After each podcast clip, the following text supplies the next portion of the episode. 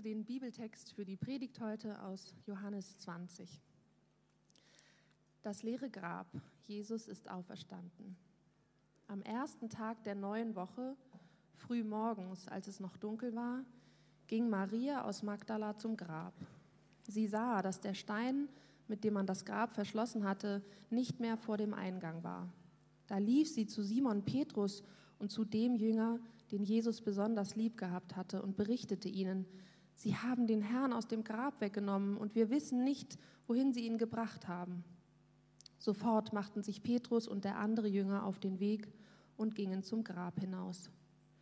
Die beiden liefen zusammen los, aber der andere Jünger war schneller als Petrus und erreichte das Grab als erster. Er beugte sich vor, um hineinzuschauen und sah die Leinenbinden daliegen, aber er ging nicht hinein. Simon Petrus jedoch, der inzwischen auch angekommen war, ging in die Grabkammer hinein. Er sah die Leinenbinden daliegen und sah auch das Tuch, das man dem Toten um den Kopf gewickelt hatte. Es lag zusammengerollt an einer anderen Stelle, nicht bei den Binden. Jetzt ging auch der Jünger, der zuerst angekommen war, ins Grab hinein und sah alles, und er glaubte. Nach der Schrift stand es ja fest, dass Jesus von den Toten auferstehen würde, aber das verstanden sie damals noch nicht. Die beiden Jünger gingen nun wieder nach Hause. Maria aber blieb draußen vor dem Grab stehen. Sie weinte. Und während sie weinte, beugte sie sich vor, um ins Grab hineinzuschauen. Da sah sie an der Stelle, wo der Leib Jesu gelegen hatte, zwei Engel in weißen Gewändern sitzen, den einen am Kopfende und den anderen am Fußende. Warum weinst du, liebe Frau? fragten die Engel. Maria antwortete, Sie haben meinen Herrn weggenommen und ich weiß nicht, wohin Sie ihn gebracht haben. Auf einmal stand Jesus hinter ihr. Sie drehte sich nach ihm um und sah ihn, erkannte ihn jedoch nicht. Warum weinst du, liebe Frau? fragte er sie. Wen suchst du? Maria dachte, es sei der Gärtner und sagte zu ihm, Herr, wenn du ihn weggebracht hast, sag mir bitte, wo du ihn hingelegt hast, dann hole ich ihn wieder. Maria, sagte Jesus. Da wandte sie sich um und rief, Rabuni, das bedeutet Meister. Maria gebrauchte den hebräischen Ausdruck. Jesus sagte zu ihr, Halte mich nicht fest, ich bin noch nicht zum Vater in den Himmel zurückgekehrt. Geh zu meinen Brüdern und sag ihnen, dass ich zu ihm zurückkehre, zu meinem Vater und eurem Vater, zu meinem Gott und eurem Gott. Dann ging Maria aus Magdala zu den Jüngern zurück. Ich habe den Herrn gesehen, verkündete sie und erzählte ihnen, was er zu ihr gesagt hatte. Ich würde gern für euch beten, damit nach dem Gottesdienst ihr vielleicht das mehr versteht und lauter das sagen könnt als jetzt. Lasst uns mal beten. Jesus, du lebst, du bist hier jetzt. Und ähm, ich möchte dich bitten, dass wir ein bisschen mehr verstehen, was die Auf Auferstehung für eine Sprengkraft hat, für unser eigenes Leben, für diese Welt, für die Ewigkeit ähm, und was sie für uns bedeutet als Kirchen, als Kirche, als Gemeinde, als einzelne Christen. Ähm, rede du zu uns. Darum bitten wir dich. Amen. Also, stellt euch, ähm, mein Name ist Daniel Barth, für die, die das nicht wissen, ich bin einer der Pastoren hier. Jetzt stellt euch mal vor, Ihr bekommt einen Brief. Gibt es noch? Meistens sind das offizielle Sachen. Und ihr bekommt einen Brief, so quasi ein Einschreiben fast. Ja? Und da ist, ihr macht den auf und das ist auch so ein offizieller Briefkopf von so einer Anwaltskanzlei, Rechtsanwaltskanzlei, Notariat und so weiter. Und da ist auch ein Stempel drunter und in diesem Brief steht, dass ähm, eine Bekannte, eine, eine entfernte Verwandte von euch gestorben ist und sie euch ihr Erbe hinterlassen hat. Und zwar einen Millionenbetrag. Und ihr lest das und ihr denkt, hm, wer? So, Tante Hilde aus Kanada? Keiner hier und keiner da? Ich hatte eine, ihr seid überrascht und ihr seid skeptisch, ja? Und ihr denkt, hm, bei all dem, dem Betrug, den es heute gibt und den Spam und den Telefonaten, wo man reinfallen kann und alles und ihr denkt, Naja, aber ich habe es ja nicht über E-Mail bekommen oder Social Media, sondern, aber trotzdem seid ihr euch immer noch nicht sicher. Und ihr denkt, naja, die wollen mich doch nicht verschaukeln, oder doch, oder nicht. Und doch, ihr würdet das überprüfen wollen, oder? Na klar, ihr würdet es nicht einfach zerreißen und wegschmeißen. Warum? Weil das Angebot, was da euch gegeben wird, viel zu groß ist, viel zu gut ist, viel zu toll ist, als es einfach zumindest gleich wegzuschmeißen, sondern zumindest einmal überprüfen, oder? Die Auferstehung von Jesus Christus ist genauso eine Sache. Ja? Da können wir noch so skeptisch, sehr, sehr skeptisch sein und kritisch gegenüber dieser, dieser komischen Auferstehung. Die, Auf, Leute, die Auferstehung von Jesus Christus verspricht uns nicht nur so ein vages, ja, du bist irgendwie, wirst du irgendwann auferstehen, so ein vages, himmlisches, irgendwann ins Elysium auferstehen und dann wirst du nach dem Tod vielleicht, vielleicht auch nicht weiterleben, sondern die Auferstehung von Jesus Christus bietet uns einen komplett neuen Körper. Ja? Sie, sie bietet uns eine erneuerte, perfekte Welt, ohne Leid, ohne Schmerzen, mit geliebten Menschen, mit Gott zusammen. Sie bietet uns Ewigkeit. Und das ist eigentlich egal dann, wie kritisch man ist, oder? Wie kritisch und wie skeptisch und wie zweifelnd ist. Man sollte das doch ein bisschen überprüfen. Man würde doch denken, wenn das so, eine, so ein Angebot ist, so ein Claim ist, dann kann man das doch zumindest einmal überprüfen, zumindest einmal reinschauen. Und genau dafür ist Ostern eigentlich eine tolle, tolle, tolle Gelegenheit, das einfach mal zu überprüfen. Oh, pass auf, wir machen das jetzt. Also, Ostern, ihr habt den Text gelesen oder ihr habt den gehört, ihr habt den mitgelesen. Maria kommt zum Grab am Ostermorgen. Es ist noch dunkel, es ist noch nicht mal Morgengrauen, es ist noch wirklich finster. Und sie kommt zum Grab und das, der Grabstein ist, ist, ist weg. Das Grab ist leer. Sie dreht um, rennt zu Petrus. Sie erzählt es ihm. Und Petrus und der andere Jünger, wahrscheinlich ist es Johannes. Ja? Der will nicht von sich selbst schreiben, aber wahrscheinlich denken äh, Kommentatoren, das war Johannes. Also Petrus und Johannes, der junge Johannes war ungefähr halb so alt. Ähm, und sie rennen zurück zum Grab. Johannes wartet, war natürlich viel schneller. So ein 20-Jähriger ist auch schneller als ich mittlerweile, äh, die meisten. Ähm, und Johannes wartet vorm Grab, traut sich nicht alleine reinzugehen. Petrus kommt zum Grab hin, schaut zuerst rein und sieht sich alles genau an.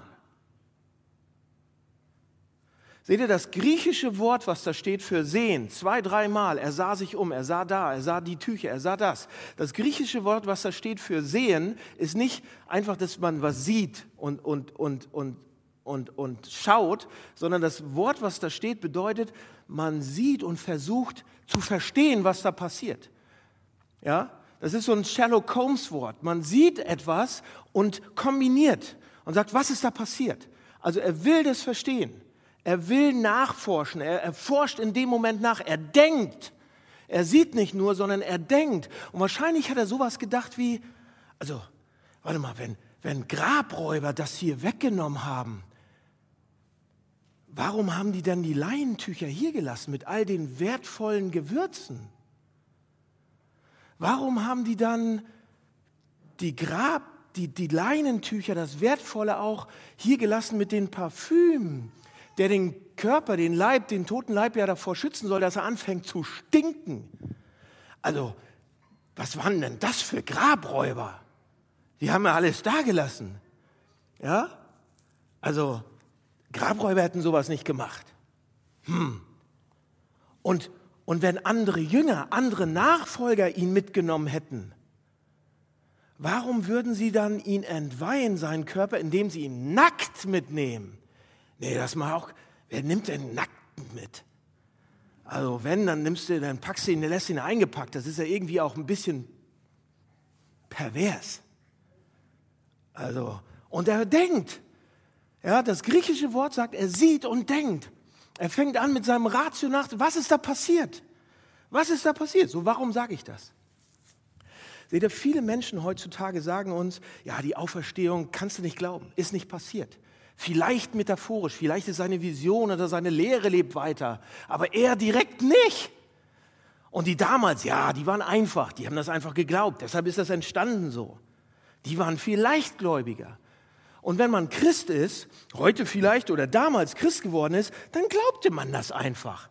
Also Christen, ja gut, wenn die so an die Auferstehung glauben, die sind halt nicht so die hellste Kerze auf der Torte. Ja? Das haben die einfach so geglaubt damals. Das wird uns gesagt. Oder das ist eins der Argumente. Seht ihr, aber wenn wir mal genau hinschauen und wenn wir uns die Evangelien angucken, also die Berichte, die Augenzeugenberichte von den Leuten, die das gesehen haben oder berichtet haben, auch davon. Und wenn ihr euch die ganz genau mal durchliest, dann wird uns was Bemerkenswertes auffallen, weil am dritten Tag hat Jesus, Jesus, Jesus war gestorben und er hat immer davon irgendwie geredet, in allen Evangelien, Matthäus, Markus, Lukas, Johannes. Da sagt Jesus die ganze Zeit, er am dritten Tag werde ich auferstehen. Er sagt seinen Jüngern, er sagt es den Frauen, er sagt es größeren Menschenmengen. Immer und immer wieder sagt er, am dritten Tag, ich werde sterben und am dritten Tag werde ich von den Toten auferstehen. Dann hier in unserem Text und in den anderen auch. Nach seinem Tod, am dritten Morgen des dritten Tages, ist keiner am Grab. Niemand. Petrus, Johannes, keiner da, außer Maria. Aber sie kommt nur, um ihm die letzte Ehre zu geben. Sie kommt ans Grab und das Grab ist leer.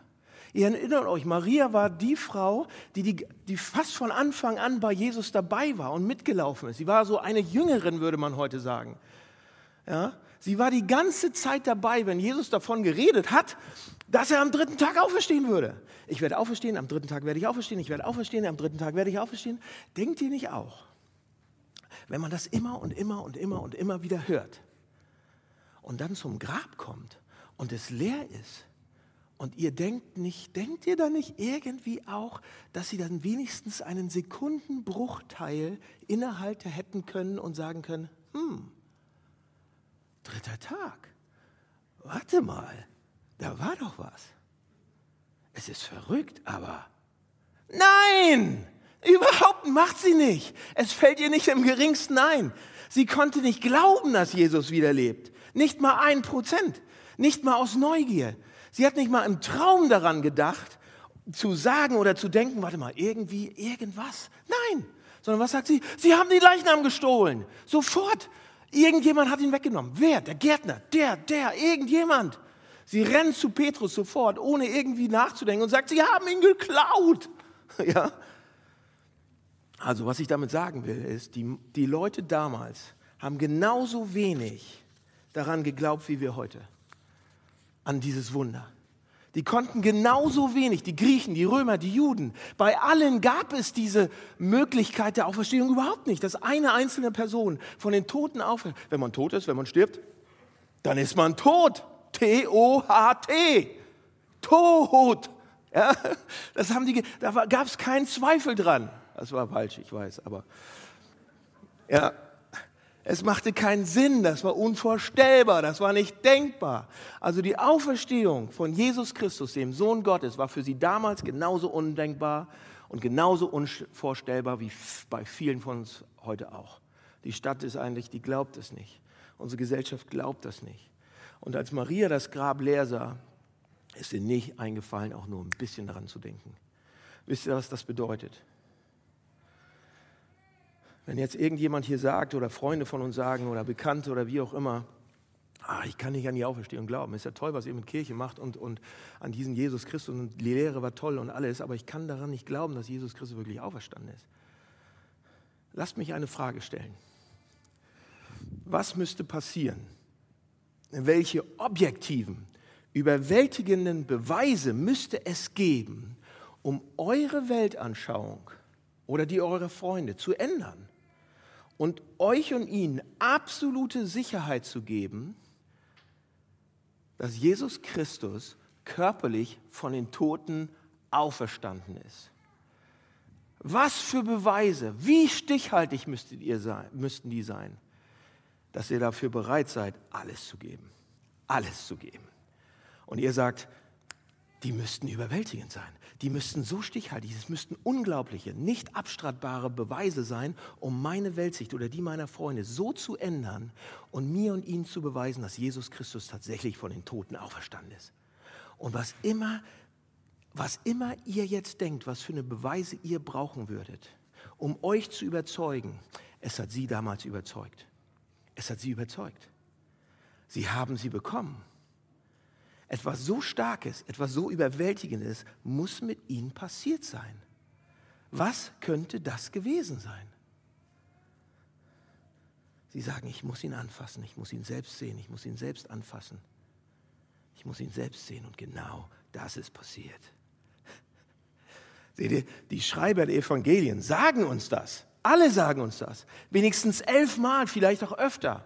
Aber elfmal wird schriftlich erwähnt, mindestens elfmal, wurde der auferstandene Jesus Christus gesehen. Nicht nur von einer, nicht nur von zwölf, sondern von vielen, von über 500. So, pass auf. Seht ihr? Als Jesus Christus starb, in dem Moment, als er am Kreuz hing und alle verstreut waren, als Jesus Christus starb, starb mit ihm auch die Hoffnung dieser jungen Bewegung. Alles. Als Jesus Christus gestorben ist, war zu Ende. Niemand, niemand hatte vor, diese neue Bewegung irgendwie am Leben zu halten. Denn schließlich schließ, es, es schien mit Jesus zu Ende zu sein, Schluss zu sein. Sie sind davon ausgegangen, das war es jetzt. Unmittelbar nach der Kreuzigung gab es keine Christen, weil es keinen Christus gab. Und deshalb für uns heute, für alle von euch, die Christen seid, wenn es keinen auferstandenen Christus gibt, gibt es keine Christen und keine Kirche. Eine Kirche ohne den auferstandenen Jesus Christus ist ein Witz, gibt's nicht. Ich weiß, ich lehne mich da jetzt manchmal bei einigen aus dem weiten Fenster, aber es ohne den auferstandenen Christus gibt es keine Christen. So. Und die Bewegung war zu Ende. Die Hoffnung war zu Ende. Es gab keine Christen. Es gab keinen Christus. Und dann geschah etwas. Am dritten Tag, der beerdigte Körper von Jesus Christus begann zu atmen. Der Tod war besiegt. Und jetzt begann was Neues. Und die Schreiber der Evangelien sagen es uns. Elfmal an vielen verschiedenen Stellen. Und immer wenn ich jetzt, pass auf, immer wenn ich jetzt mit Freunden darüber rede oder mit, mit, mit Leuten, die interessiert sind über den christlichen Glauben, die keine Christen sind, und äh, manchmal sind sogar Christen, die mich die Frage stellen jetzt. Und ich rede mit ihnen und das ist eine sehr gute Frage, die jetzt kommt. Die sagen, ja, Dan, das mit der Auferstehung, das wissen wir doch, das sagst du gerade, nur aus der Bibel. Oder? Elfmal hast du gerade gesagt, die Evangelien, das wissen wir doch nur aus der Bibel. Und ich mit der Bibel weiß ja so. Wartet mal, wartet mal auf eine. Die Bibel, so wie wir sie heute kennen, die ist erst 350 Jahre nach der Auferstehung zusammengesetzt worden. Die gab es zur Auferstehungszeit noch gar nicht. Also was ich damit meine, sind die alttestamentlichen jüdischen Schriften und die Evangelien und die Briefe und alles, was wir so heute in der Bibel haben, wenn ihr ein bisschen weiß. Das passierte erst im vierten Jahrhundert. Also, wenn man von der Auferstehung nur aus der Bibel wusste, dann konnte man es erst 400 Jahre später erst quasi wissen. Wir wissen von der Auferstehung nicht wegen der Bibel. Wisst ihr, warum wir von der Auferstehung wissen? Wir wissen von der Auferstehung wegen einem Mann namens Matthäus, wegen einem Mann namens Markus, wegen jemand, und der weiß es von Petrus. Wir wissen es von einem Arzt namens Lukas, der, der selbst sagt, ich habe alles sorgfältigst untersucht als Wissenschaftler, als Arzt, als Mediziner und ich habe es erforscht und ich habe mit Augenzeugen gesprochen und ich habe es hier aufgeschrieben. Ja? Und dann wissen wir von der Auferstehung von Petrus selbst. Und wir wissen es von Jakobus. Und wisst ihr, immer wenn ich von, zu Jakobus komme, ist ein komischer Name, aber Jakob, Jakobus. Jakobus war der Bruder von Jesus. der leibliche Sohn von Maria und Josef, also so quasi der Halbbruder von Jesus. Die sind zusammen groß geworden. Und immer wenn ich hier bei Jakobus lande, dann denke ich an, an diese eine Frage. Was muss, was muss dein Bruder tun, dein Halbbruder, dein Bruder tun, um dich zu überzeugen, dass er Gottes Sohn ist? Ich habe vier Brüder. Keiner von denen ist Gottes Sohn. Und meine Brüder würden über mich garantiert das Gleiche sagen. Ja? Ich weiß das. Also was muss dein Bruder tun, um dich zu überzeugen, dass er Gottes Sohn ist? Jakobus ist auf diese Annahme, das lesen wir in der Apostelgeschichte, der Anführer, einer der Anführer der ersten Kirche geworden. Er wurde ermordet, weil er glaubte, dass sein Bruder sein Herr ist. Jakobus wurde ermordet, weil er glaubte, dass sein Bruder von den Toten auferstanden ist. Seht ihr, wir glauben nicht an die Auferstehung, weil die Bibel es uns sagt. Wir glauben, weil es ganz viele Augenzeugenberichte gab. Wir glauben nicht an die Auferstehung wegen der Bibel, sondern wir haben die Bibel wegen der Auferstehung. Ohne die Auferstehung gäbe es keine Bibel. Der einzige Grund, warum die Geschichte von Jesus weitererzählt worden ist, es war nicht wegen seiner Lehre. Es war nicht wegen seines Anspruchs. Es, das gab viele Messiasse damals, die, rum, die rumgereist sind und so einen äh, Messias-Anspruch haben und, und vom Joch der Römer befreien wollten und so weiter. Und es war auch nicht wegen seiner Kreuzigung. Zehntausende Menschen wurden damals so gekreuzigt.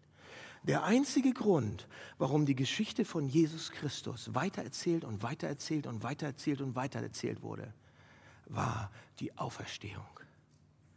An der Auferstehung Jesu entscheidet sich, wer Jesus eigentlich ist. Und hunderte Menschen glaubten an den auferstandenen Christus, weil sie ihn tatsächlich gesehen haben. Ich kann das, und ich kann das nicht glauben. Ich kann das, die, die mussten es ja selber anzweifeln, weil sie ihn tatsächlich gesehen haben, gehört haben, ihn angefasst haben. Und dann haben Tausende geglaubt, weil sie ihn mit, aus von den Augenzeugen berichten, das gehört haben und angefangen haben auch zu glauben. Und sie sind dann mit den Worten gestorben. Und der Zeit von Nero, gerade in diesen ersten hunderten Jahren, sind sie mit den Worten gestorben, Jesus lebt. So viele Menschen sterben nicht für eine Lüge. Man stirbt nicht für irgendwas, was man sich ausgedacht hat. Und vor allen Dingen, Leute, müsste man es sich besser ausdenken. Wisst ihr warum?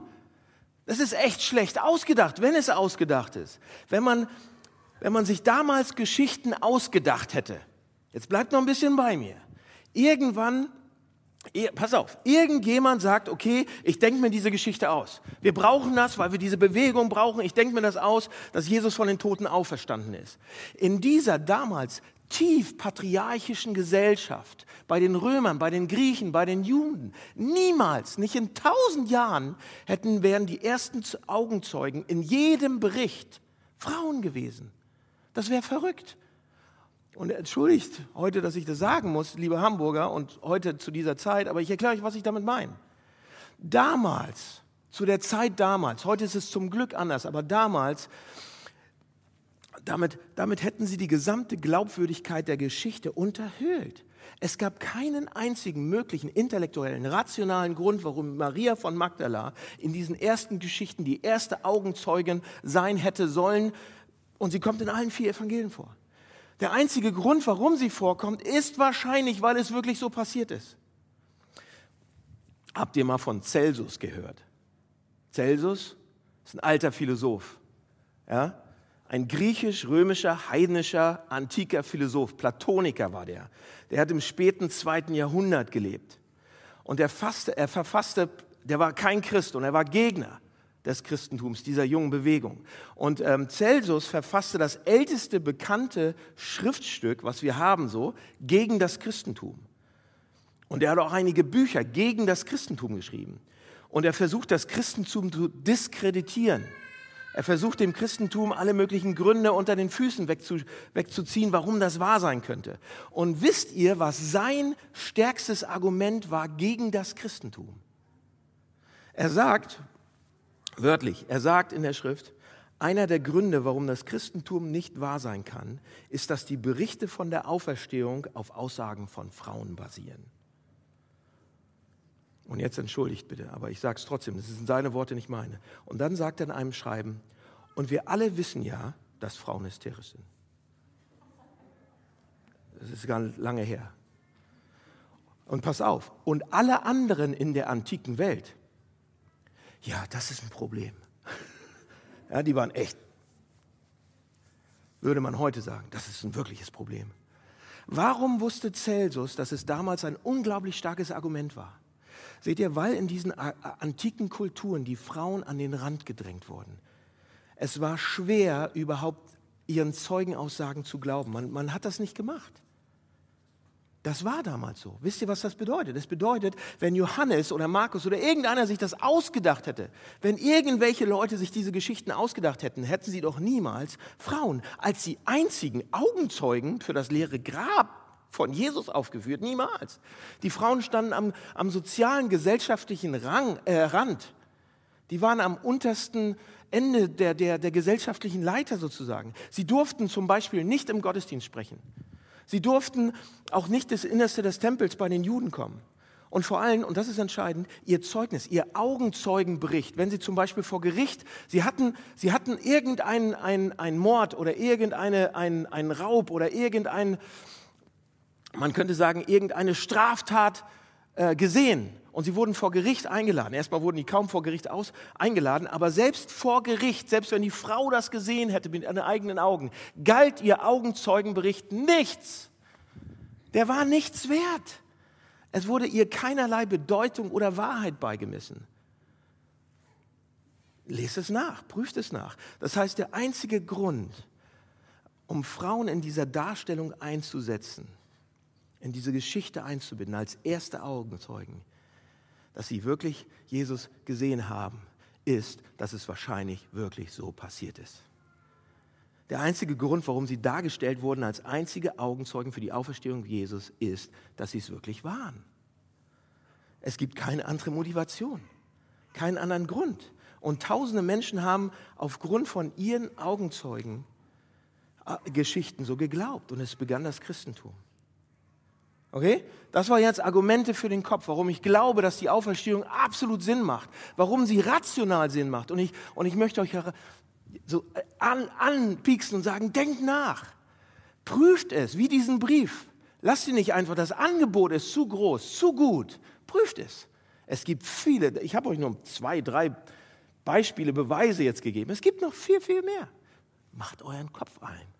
Glauben ohne Verstand funktioniert nicht. Verstand ohne Glauben auch nicht. Und Glaube ist viel mehr als Verstand. Aber setzt ihn ein. Denkt nach.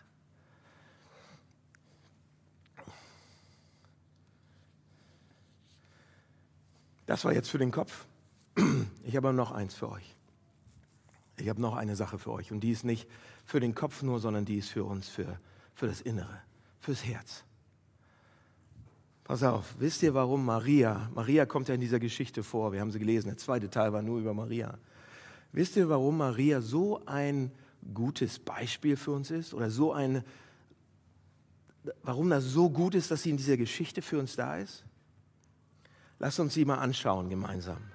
Sie sucht nach Jesus. Sie kommt und sie fängt sofort an, nach Jesus zu suchen. Oben, oben, unten, links, rechts. Sie findet ihn nicht. Ja, sie will ihn. Sie greift sich den Gärtner. Da gib mir ihn raus. Ja, sie ist zu voller Leidenschaft. Sie will ihren Jesus zurückhaben. Ist mir egal, ob sie den Leichnam genommen haben. Ich sag mir einfach, wo er ist. Ich gehe ihn mir selbst holen. Unternahm, alleine. Ja. Also man könnte sagen von dieser Maria, sie sucht ihn. Sie sucht ihn Sie sucht Jesus. Aber jetzt schaut euch mal an, was passiert. Und das ist spannend. Bis Jesus sich ihr nicht zeigt, wird sie ihn nicht finden. Bis Jesus sich ihr nicht zu erkennen gibt, wird sie ihn nicht erkennen. Sie hätte ihn nie gefunden, wenn sie nicht zuerst, und jetzt passt auf, sich selbst gefunden hätte. Was meine ich damit? Ich erkläre das jetzt. Maria sucht einen toten Jesus. Sie sucht einen toten Jesus. Sie hätte, sie hätte nie Jesus Christus gefunden, wenn sie zuerst nicht sich selbst gefunden hätte. Seht ihr, Glaube ist unmöglich, es sei denn, Jesus kommt bei uns rein. Es sei denn, Jesus knippt das Licht an. Es sei denn, Jesus stellt den Schalter an. Er muss sich zeigen. Er ist der Handelnde. Und selbst wenn du, wenn du sagst, oh, ich will aber, ich will, das ist er schon lange. Selbst wenn du anfängst, dich zu ärgern, weil du noch nicht glaubst, das ist er auch schon. Er ist schon am Arbeiten. Er macht es schon. Jesus ist der, der sich zeigt. Jesus ist der, der sich zeigen muss. Und nur Jesus kann unsere Vorstellung von ihm verändern in uns. Warum? Seht ihr, sie sucht, sie sucht, sie sucht nach Jesus. Und ich habe schon viele Leute getroffen, die auch nach Jesus suchen. Aber auf sich allein gestellt suchen wir immer die falschen Jesusse, die Toten. Die toten Jesus oder wir suchen einen Jesus, der so nicht existiert. Ja, Maria, sie ist so nett, so lieb, so leidenschaftlich. Sie, sie will, sie hat ihren Jesus lieb, aber sie ist total blind. Sie, sie, sie denkt gerade jetzt am Grab, sie ist mitten in einer Tragödie, Drama, sie steckt da fest. Da stehen Engel vor ihr und Jesus selbst steht hinter ihr und sie fühlt sich komplett allein. Sie fühlt sich verlassen und abgelehnt. Als sie dann auf Jesus trifft, denkt sie, er ist einer der Bösen. Gib ihm, gib ihm in den Leichnam. Ich schläge mich mit dir an, egal wer du bist. Sie hat keine Ahnung, dass Gott gerade wirkt und arbeitet. Sie denkt, dass, dass sie alle verlassen haben und alle sie wieder ablehnen. Und dann finde ich die Art und Weise, wie Jesus jetzt kommt und sich ihr nähert und wie er sich ihr zu, zu, zu erkennen gibt, die finde ich wunderbar. Die zeige ich euch, wie Jesus das macht, weil das sagt ganz viel darüber aus, was Jesus mit uns macht. Er kommt und sagt, Frau, warum weinst du? Wen suchst du? Wisst ihr, was er damit sagt? Er sagt, Maria, du liebst mich, aber dein Verständnis und deine Ausfassungsgabe von mir ist viel zu klein.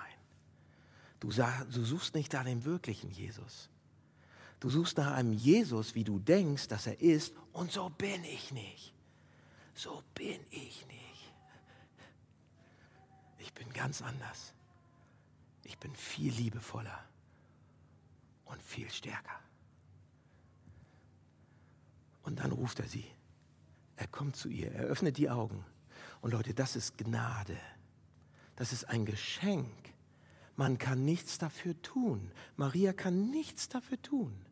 Was für eine tolle Art und Weise für Jesus zu zeigen, dass eine Verbindung mit ihm nicht durch meine Worte und meine Taten und die richtigen Sachen, sondern nur durch Gnade geschehen kann. Es passiert nicht durch unsere Taten, es passiert nicht darum, wie gut wir sind, es passiert nicht darum, wie sehr wir, wie sehr wir uns auch anstrengen, alles gut hinzukriegen. So funktioniert das nicht. Es passiert nur durch seine Taten. Es passiert nicht durch das, was ich mache. Es passiert durch das, was er am Kreuz gemacht hat. Es sind nicht wir, die uns zusammenreißen müssen und ein richtiges Leben leben müssen und dann auf, auf, auf die Leute runterschauen, die nicht so leben wie wir. Das ist unverdiente Gnade. Seht ihr das? Petrus war, war da, Johannes war da und Maria war da. Alle zusammen waren da. Und Jesus war auch da, aber hat sich noch nicht gezeigt. Nur als Maria allein da war. Auch ein wichtiger Punkt. Absolutes Bewusstsein für Maria, ganz allein. Warum sollte er das machen? Warum sollte er das machen? Seht ihr, er wählt sich Maria ganz allein aus. Er, er wählt sich eine Frau aus, nicht einen Mann. Er wählt sich eine Frau aus, die früher, man könnte, heute würde man sagen, in psychiatrischer Behandlung war und nicht Mitglied der angesehenen Gesellschaft. Sie war, sie war von, die, die Bibel erzählt uns in Lukas 8, sie war von Dämonen besessen. Sieben Dämonen. In der semantischen Sprache bedeutet das, der, es ist ein, ein Wort für viel, ganz viele. Sie war mega besessen, könnte man sagen.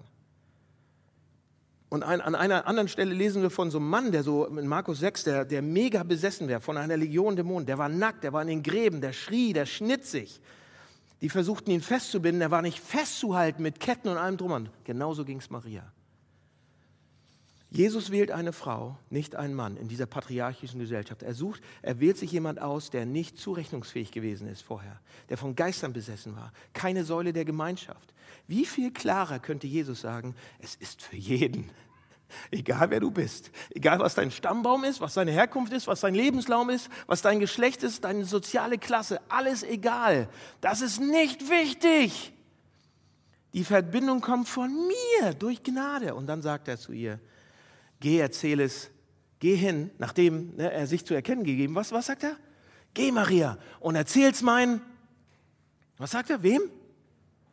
Warum sagt er nicht, jetzt geh hin und erzähl das Evangelium diesen, diesen Deserteuren? Ja, ich bin immer noch ein bisschen angefressen von denen. Diesen armseligen, kleinen, blöden, die sind alle abgehauen. Keiner war bei mir diesen erbärmlichen Verweigerern und Verleugnern. Geh hin und sag ihnen, ich lebe. Ja? Und ich will sie übermorgen sehen. Und zwar hier. Sagt er nicht. Sagt er überhaupt nicht. Er sagt, geh, erzähl meinen Brüdern. Wegen dem, was ich getan habe, sind sie meine Brüder, gehören wir jetzt zur gleichen Familie. Wegen dem, was ich, nicht was du tun wirst, oder getan hast, jemals oder tun wirst, sondern wegen dem, was ich getan habe, ist mein Vater dein Vater, ist mein Gott dein Gott, sind wir jetzt Brüder. Und ihr sagt, Vater, nimm mich an wegen dem, was Jesus für mich getan hat. Ich bin ein Sünder, gerechtfertigt aus Gnade. Und jetzt eine letzte Sache, die braucht ihr auch noch. Habe ich, hab ich schon angedeutet. Jesus kommt unheimlich zärtlich. Jesus zeigt ihr, wer er ist. Und dann zeigt er ihr, wer sie wirklich ist. Seht ihr, wie gibt sich Jesus denn nun wirklich zu erkennen? Ja? Sagt er, er, er kommt ja nicht zu ihr und sagt, ey, ich bin's. Macht er nicht. Ja, Maria sucht ihn, sucht ihn. Und Jesus sagt nicht, erkennst du mich nicht? Ich bin's. Macht er nicht. Warum macht er das nicht? Sie weiß nicht, wo er ist. Sie, sie sucht ihn, der Gärtner, der Gärtner, der Gärtner. Wisst ihr, was Jesus sagt? Er sagt nicht, ich bin's, ich bin Jesus, sagt er nicht, sondern er sagt, was? Maria. Annie Dillard, die den Pulitzerpreis gekriegt hat für einige von ihren Büchern, die, hatten, die hat einen Satz gesagt. Die hat gesagt, ich war mein ganzes Leben eine Glocke und ich wusste es nicht, bis ich hochgehoben worden bin und angefangen worden bin, zu geläutet zu werden. Was sagt sie mal? Seht ihr, wir versuchen heute alle so sehr rauszubekommen, wer wir wirklich sind. Ja? Wer bin ich? Und wenn ja, wie viele? Wer bin ich? Und unsere Kultur sagt uns, du schaust in dich rein, um herauszukriegen, wer du bist. Du entscheidest dann, wer du sein willst und dann lebst du das aus. Und egal, was alle anderen denken.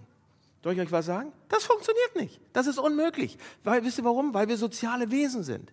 Wir werden nie eine sichere Identität haben, nur weil wir in uns reinschauen und dann entscheiden. Nein!